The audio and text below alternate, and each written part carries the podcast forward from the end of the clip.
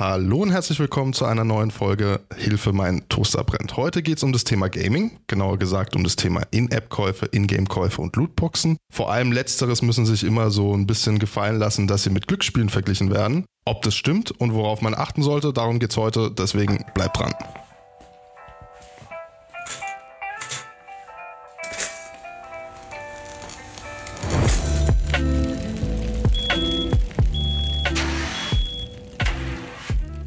Bevor wir aber anfangen mit der Folge, noch ganz liebe Grüße gehen raus an Nina.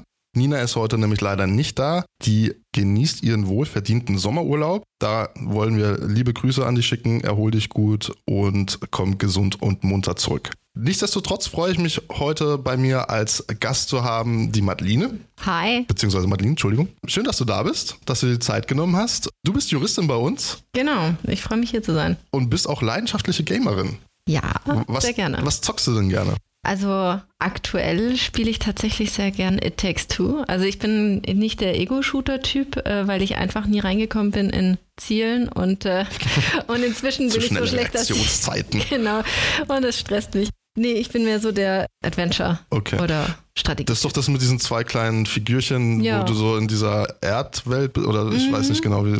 Genau, es ist total süßes Universum, alles total niedlich gemacht und man hat ganz viele verschiedene Spielmechaniken und ja, das Spiel ist äh, auch relativ lang, erstaunlicherweise. Ich habe zuerst gedacht, es wäre super schnell durchgespielt und so, aber nee, nee. Und die Levels, das Leveldesign ist einfach total schön. Ja, es ist ja, ich habe es ab und zu mal auf, auf Twitch, glaube ich, gesehen, auf YouTube. Mhm. Da haben viele YouTuber, Streamer gezockt zusammen und haben Squad-Stream gemacht. Cool. Cool. Hast mhm. du sonst eine Lieblingsplattform? Äh, ich finde die Switch echt gut. Ich finde die Switch echt eine gelungene Konsole, gerade auch, weil sie halt so mit Freunden oder Familie auch gut zu nutzen ist. Aber ansonsten muss ich sagen, komme ich immer zum PC zurück. Letztendlich. Ja, ja PC ist halt schon das Urgestein ja. des Gamings. Ja.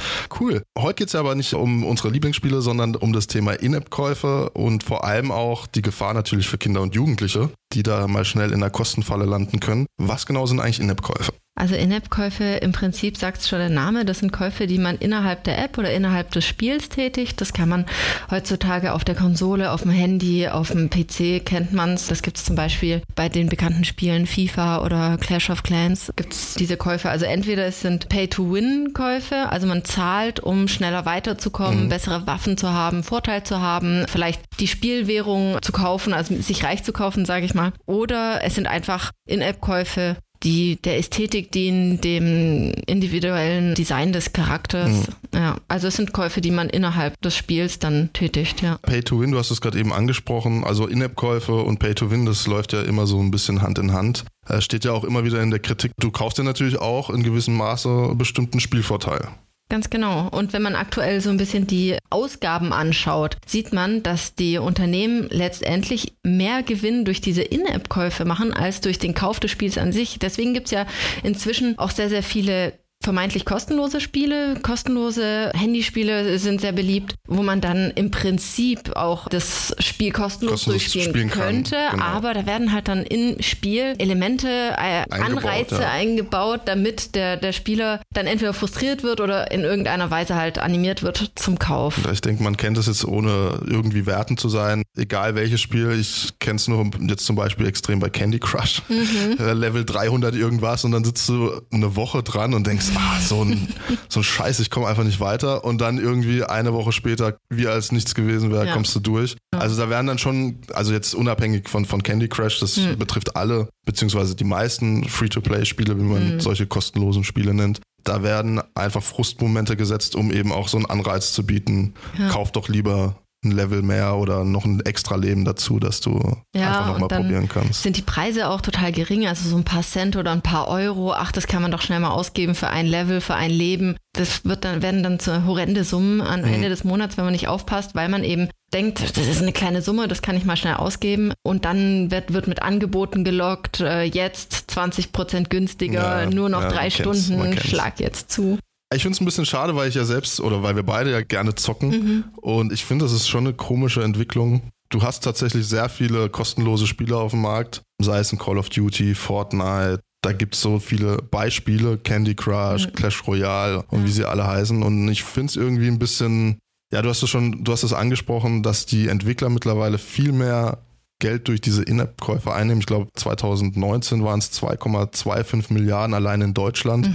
Und früher hast du dir ein Spiel gekauft, hattest da einfach alles mit dabei, weil man muss sich ja auch im Klaren machen, solche In-App-Käufe beziehungsweise In-Game-Käufe, was eben das Pendant dazu ist, wenn du es im Spiel kaufst. Die meisten Inhalte sind ja schon in dem Spiel mit drin, aber du kaufst dir einfach nur noch so diesen Code dazu, dass eben dieses Ding freigeschalten wird. Und ich mhm. finde, das ist irgendwie eine ja, komische Entwicklung, aber. Ja, und das ist unheimlich lukrativ, deswegen geht es auch immer weiter in die Richtung. Was ich schade finde, ist, wenn ein Spiel entwickelt wird, also die EntwicklerInnen, die müssen natürlich entweder darauf achten, ich möchte ein super Spielerlebnis haben, ich möchte, dass man das Spiel kauft, auch wenn die aktuell die Spiele, weiß nicht, so 60 Euro kosten ungefähr möchte ich, dass das Spielergebnis so, äh, Spielerlebnis so gut ist und ich da mein äh, Entwicklungszentrum ähm, draufsetze, Augenmerk draufsetze, damit die Leute ähm, das spielen wollen, das sich kaufen wollen, sich gegenseitig davon erzählen oder möchte ich die Anreize stellen, dass es dadurch lukrativ wird, dass hm. In-App-Käufe getätigt werden? Weil wenn ich darauf angewiesen bin, weil für das Spiel an sich kein Geld ausgegeben wurde, dann ist mein Augenmerk natürlich darauf, die Frustration zu erhöhen oder ja. halt die, die Käufe zu produzieren. Ja, wir schauen, wo das hinführt, aber mhm. die Entwicklung ähm, vieler Studien zeigen ja in die Richtung, dass es eben immer mehr in diese Richtung geht, In-App-Käufe, In-Game-Käufe. Aber gut, Deswegen sind wir jetzt heute hier, um da so ein bisschen drüber zu sprechen, ein bisschen aufzuklären, wie kann ich mich schützen, vor allem Kinder und Minderjährige, die da eben sehr schnell betroffen sind. Ja, also mhm. wir haben alle unser Handy dabei. Ist eigentlich die Spielplattform schlechthin. Ja, äh, du kannst okay. in den App Store gehen, egal ob bei Google oder bei Android. Mit einem Klick hast du meistens ein kostenloses Spiel runtergeladen und dann geht's eigentlich los wenn du da deine Kreditkarteninformationen hinterlegt hast, dann ist es ja meistens nicht mal mehr ein Klick, sondern du hast deinen Finger drauf und nach dem Fingerscan ist die Kohle weg.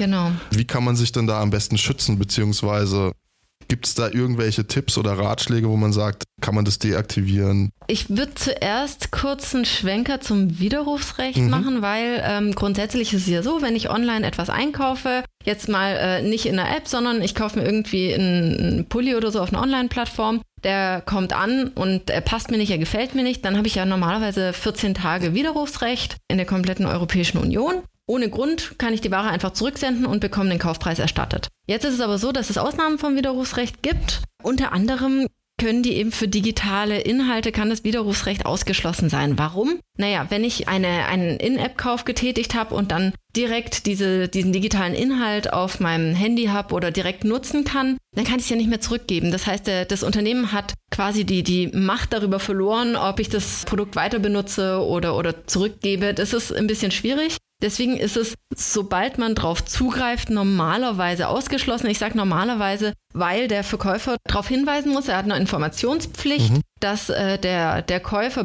oder die Käuferin Bescheid weiß, wenn ich jetzt dieses Spiel herunterlade und Zugriff drauf habe, dann habe ich kein Widerrufsrecht mehr. Bei den meisten Plattformen ist es so, dass man erst das Spiel kauft und das dann herunterlädt. Bei mhm. In-App-Käufen ist es meistens nicht so, da hat man es direkt und da muss man dann zugestimmt haben, sei es mit Häkchen oder wie auch immer, dass man eben auf dieses Widerrufsrecht dann verzichtet oder es eben nicht hat. Aber wenn man es zuerst kauft und dann erst herunterladen muss, dann ist es meistens so, dass man, bevor man es herunterlädt, es noch zurückgeben kann und dann noch das Widerrufsrecht hat. Das war jetzt der, der juristische Schwenker. Ich entschuldige mich. Kein, kein Problem. Also vielleicht nochmal kurz zusammengefasst heißt, wenn ich mir jetzt auf einer Konsole oder auf einem PC ein Spiel runterlade mhm. und ich es noch nicht angezockt habe, kann ich es noch zurückgeben.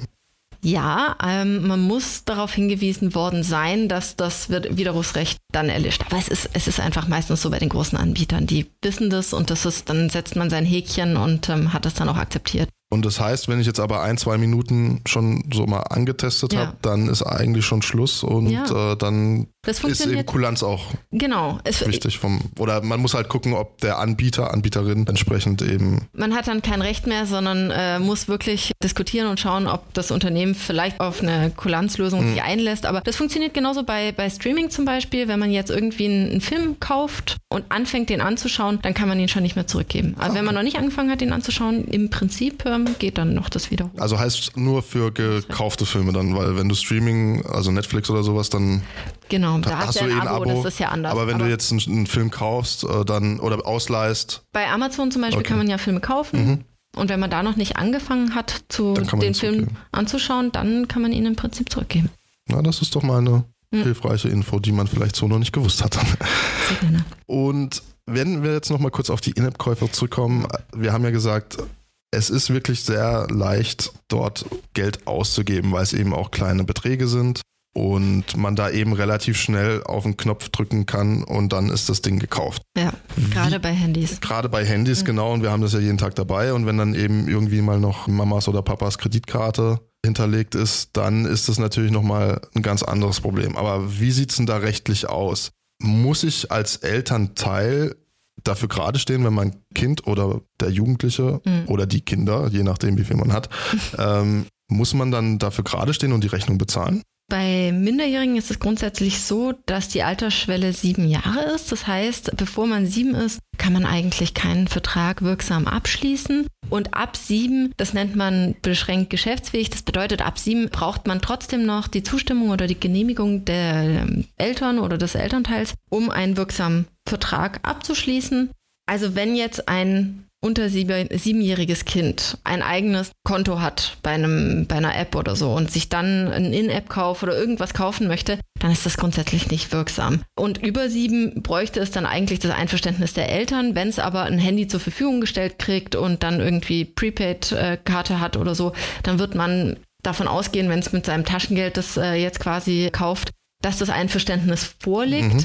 Viel schwieriger wird und das hast du bereits angesprochen, wenn dann das Handy und der Account der Eltern benutzt wird. Also man gibt kurz sein Handy ans minderjährige Kind und dann wird eingekauft, wird was, das Zeug, was das Zeug hält. Äh, wir haben tatsächlich hier auch Fälle und das geht oftmals, äh, also wie gesagt, das sind an sich kleinere Beträge, ein paar Euro, aber am Ende des Monats kommt dann die Rechnung und dann sind es über 1000 sich, Euro. Ne, ja. Da gibt es mehrere Fälle, immer wieder hört man es auch in den Medien, wo es dann 2000, 3000 Euro plötzlich sind und den Eltern wird heiß und kalt, weil denen nicht nicht bewusst war, was das Kind da auf dem Handy macht. Ich meine, klar leiht man mal kurz sein Handy, wenn man irgendwie Weiterzeit, äh, Wartezeit hat oder irgendwie, ja, es liegt halt rum und das Kind schnappt sich das Handy. Das mhm. ist jetzt nicht un unwahrscheinlich. Mhm. Das kommt schon vor.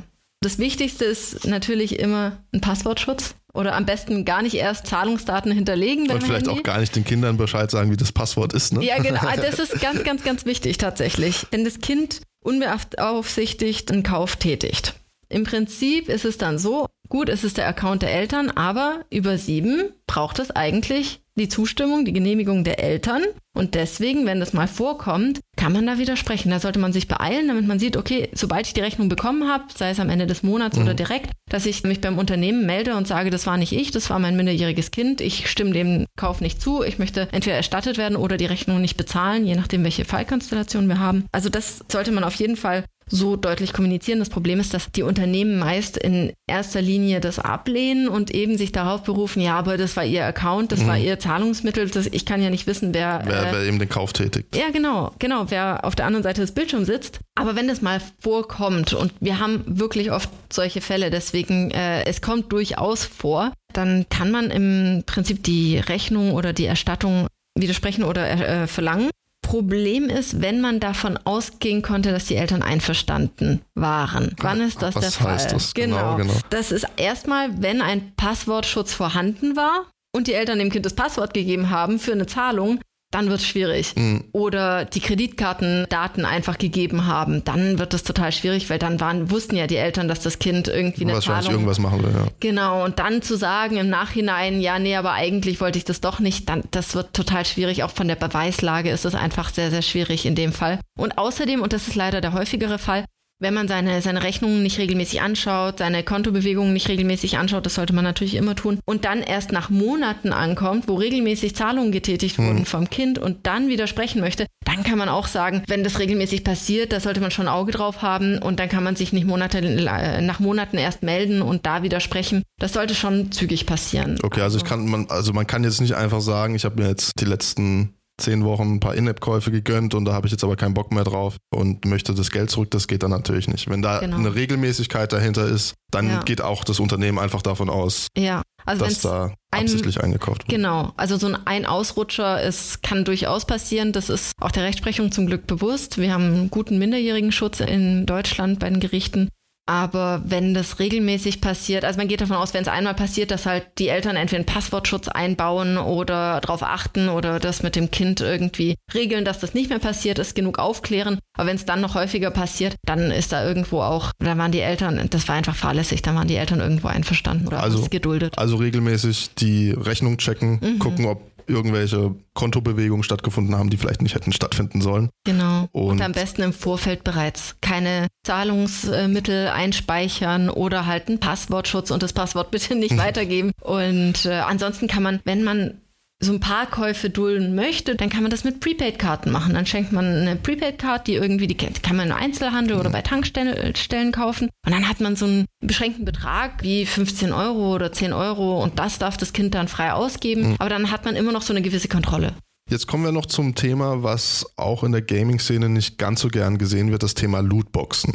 Ist aber ja auch nicht nur in der Gaming-Szene, sondern es gibt viele Kritiker, die dieser Spielmechanik eben auch so Glücksspiel-ähnliche Funktionsweisen nachsagen. Jonas, möchtest du uns denn erzählen, was Lootboxen sind? Lootboxen sind Beutekisten, die man sich kaufen kann, entweder für echtes Geld oder wenn man bestimmte Ingame-Währungen äh, sich freigespielt hat. Und da bekommt man dann manchmal sehr seltene Items. Warum sage ich manchmal? Das liegt daran, dass es so bestimmte Prozentchancen gibt, dass man eben ganz, ganz spezielle und einzigartige Items bekommt. Und daher wahrscheinlich auch eher so diese Einordnung in Richtung Glücksspiel, weil nur weil du dir eine Lootbox kaufst, heißt das nicht, dass du direkt den Gegenstand oder den Skin oder das Item bekommst, was du haben willst, sondern es kann eben sein, dass du da mehrmals ordentlich Geld ausgeben musst. Genau, wenn man zum Beispiel den einen seltenen Fußballspieler haben Ja. möchte und seine äh, perfekte Fußballmannschaft zusammenstellen möchte, dann kann man da ordentlich Geld ausgeben. Und wie du schon gesagt hast, ähnliche Mechanismus wie beim Glücksspiel. Man hat eine gewisse Chance. Geld ausgeben muss man immer, egal ob man gewinnt oder nicht. Und äh, so funktioniert es eigentlich auch, nur dass halt Spiele oftmals auch für Minderjährige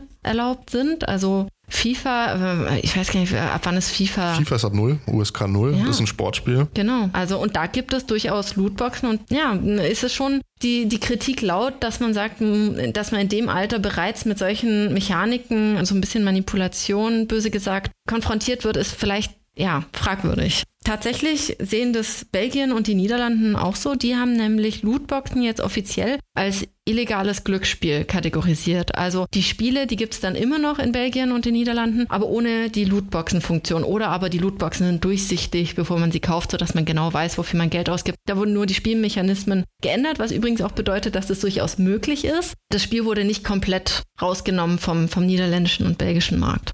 Ich glaube sogar, dass die den Ultimate Team Teil, wo man eben diese Spielerkarten in dem Fall kaufen kann, dass der einfach nur deaktiviert wurde und dass die Spieler in Holland und Belgien eben keinen Zugang mehr zu dem Mhm. Spieltyp haben. Also die können kein Ultimate Team mehr spielen, aber die können das ganz normale FIFA Genau. zocken wie, Ja. wie Also wir nennen Saison FIFA als. Beispiel. Genau. Natürlich äh, gilt das für alle Genau. anderen Spiele genauso. FIFA ist nun ähm, relativ, ja, Ja. ist ein bekanntes, bekanntes Spiel und wie gesagt, ab null spielbar im Prinzip. Deswegen, also ohne, ohne Altersbeschränkung, deswegen zeigt es die Problematik ganz gut auf. Es ist ja auch bei vielen Battle Royale Spielen mittlerweile der Mhm. Fall, dass du da entsprechend Lootboxen kaufen kannst. Einfach um da noch ein paar Beispiele zu nennen. Fortnite ist auch sehr bekannt bei Kindern und Jugendlichen. Ist eigentlich nichts anderes als ein rundenbasierter Mhm. Shooter, wo man sich eben der letzte Überlebende das Spiel gewinnt. Und da kann man eben auch ganz viele Inhalte, In-App-Käufe, weiß, Mhm. ich weiß gar nicht mehr, ob es noch für Smartphone erhältlich ist, aber auf der Switch, also auf eigentlich allen spielbaren Plattformen, Switch, PlayStation, Xbox, PC, Ja. kostenlos runterladen. Und dann kann man eigentlich kostenlos zocken, wie du es vorhin angesprochen hast. Aber man kann eben auch, kostenlos. man kann aber auch sehr viel Geld dabei ausgeben. Ganz genau. Und bei Lootboxen, also in, in Deutschland ist es umstritten bei JuristInnen. Es ist noch nicht oder es ist nicht als illegales Glücksspiel oder als Glücksspiel, sage ich mal, kategorisiert. Illegal ist es nur dann, wenn man, also wenn man offiziell ein Glücksspiel betreibt, dann braucht man eine Glücksspiellizenz und die ist teuer und das Spiel darf nur ab 18 sein. Und es wäre natürlich für die, Fatal. ja, Ja. für die Spielbranche wäre das natürlich fatal, wie du sagst. Wird es irgendwie mal angegangen von der Politik oder? Das ist eine gute Frage. Es ist wirklich äh, sehr, sehr umstritten. Es gibt zwei Teams, um in FIFA-Sprache zu bleiben. ähm, wie es sich entwickelt, kann man wirklich nicht vorhersagen. Wie gesagt, Niederlanden und Belgien haben es jetzt eiskalt durchgesetzt und es funktioniert. Die Spiele sind immer noch verfügbar in einer gewissen Art und Weise. Es ist denkbar, aber ich glaube, da ist auch, äh, das ist auch ein politisches Thema, dass mhm. man halt auch schaut, das ist eine riesen wirtschaftliche Branche und die Einstufung ist einfach strittig. Es bleibt spannend. Du hast es gesagt, also es gibt europäische Beispiele, wo es eben klappt mhm. und die Spiele sind ja immer noch verfügbar. Aber wir wissen auch, dass eben dieser, oder wir haben es vorhin kurz angesprochen, dass eben Entwickler auch daran interessiert sind, natürlich so gut es geht, Geld zu verdienen. Die Frage ist halt immer nur, wie es dann im Endeffekt umgesetzt wird. Ganz genau. Jetzt vielleicht nochmal zum Abschluss. Hast du ein paar Tipps, die du so mit auf den Weg geben kannst? Wie kann ich mich vor In-App, In-Game-Käufen mhm. schützen? Also entweder keine Zahlungsmittel hinterlegen. Ich sag's zum achten Mal, aber wirklich, das, das, das ist, ist eigentlich der beste. Lösung. Ja. Und ansonsten, klar, wenn es um Minderjährige, ums Kinder geht, Aufklärung, einfach offen drüber reden, ob das Kind so einen Kauf tätigen möchte und warum und insgesamt. Also wir reden gerade sehr, ja auch kritisch über Lootboxen und In-App-Käufe, aber äh, verteufeln wollen wir es auch nicht. Wie gesagt, wir spielen beide gerne, Jonas und ich. Ähm, und wir sehen auch die Riesenvorteile. Gerade während Corona ja, war das eine Fall. total gute Möglichkeit, mit Freunden in Kontakt zu bleiben, mit Online-Spielen. Heutzutage muss man nicht mal mehr seine PCs rumschleppen für eine LAN-Party, sondern man kann schön daheim bleiben und zusammen spielen und es macht unheimlich Spaß. Und gerade wegen mit Corona, mit dem Lockdown war das auch eine schwierige Zeit und da kann man gut Dampf ablassen und das war auch eine, äh, einer der Hobbys, die noch weniger eingeschränkt waren mhm. zum Glück. Deswegen, also verteufeln wollen wir nicht. Wir wollen aber auch darauf hinweisen, dass es eben so ein paar Fallen gibt. Natürlich gibt es auch Spielsucht, das ist jetzt nicht unser Thema, aber klar, das muss auch jedem bewusst sein, dass es eben Gefahren gibt, wie bei allem. Also ich trinke auch gerne abends ein Glas Rotwein und dennoch muss man sich im Klaren sein, dass es. kommt einfach immer auf die Menge drauf Genau, an. genau, dass es aufs Maß ankommt. Wenn man Käufe vermeiden möchte, wie gesagt, Kommunikation, Transparenz, miteinander reden ist, glaube ich, das A und O. Und dann Passwortschutz ist eine Riesenhilfe und dann bitte nicht Passwort 123 oder das Geburtsdatum, sondern ein richtiges Passwort, ein schützendes Passwort. Und ähm, dann steht dem Spielspaß eigentlich nichts mehr im Wege. Ich fand den einen Punkt, um den nochmal kurz aufzugreifen, das Thema, man sollte sich damit auseinandersetzen und miteinander reden. Mhm. Ich denke, da ist auch ein wichtiger Aspekt Medienkompetenz, ja. also dass die Erziehungsberechtigten sich eben auch entsprechend vielleicht mal damit auseinandersetzen. Ich weiß, ich kenne die Generation, meine Eltern, mhm. meine Großeltern, die sind damit nicht aufgewachsen, muss ja. man einfach so offen und ehrlich sagen. Wir sind jetzt so die Generation, die das die ganze Jugendzeit mitgenommen hat. Und ähm, wahrscheinlich sind wir in ein paar Jahren auch nicht mehr so up to date, wo wir dann unsere Kinder uns vielleicht irgendwann mal anschauen und sagen, wie kannst du nicht wissen, wie das funktioniert? Also man, man sollte sich tatsächlich, auch wenn es vielleicht auf den ersten Blick hin ein bisschen ja, abstrakt für jemanden ist, der sich nicht damit auskennt, aber man sollte sich auf jeden Fall die Medien angucken, mhm.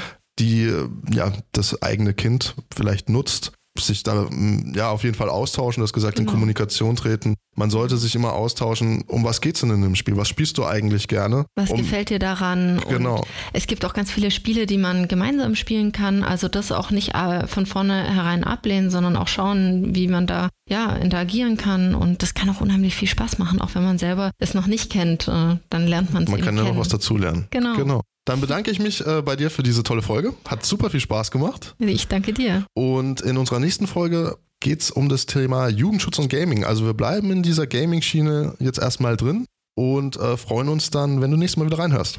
Also, bis dann. Ciao. Tschüss.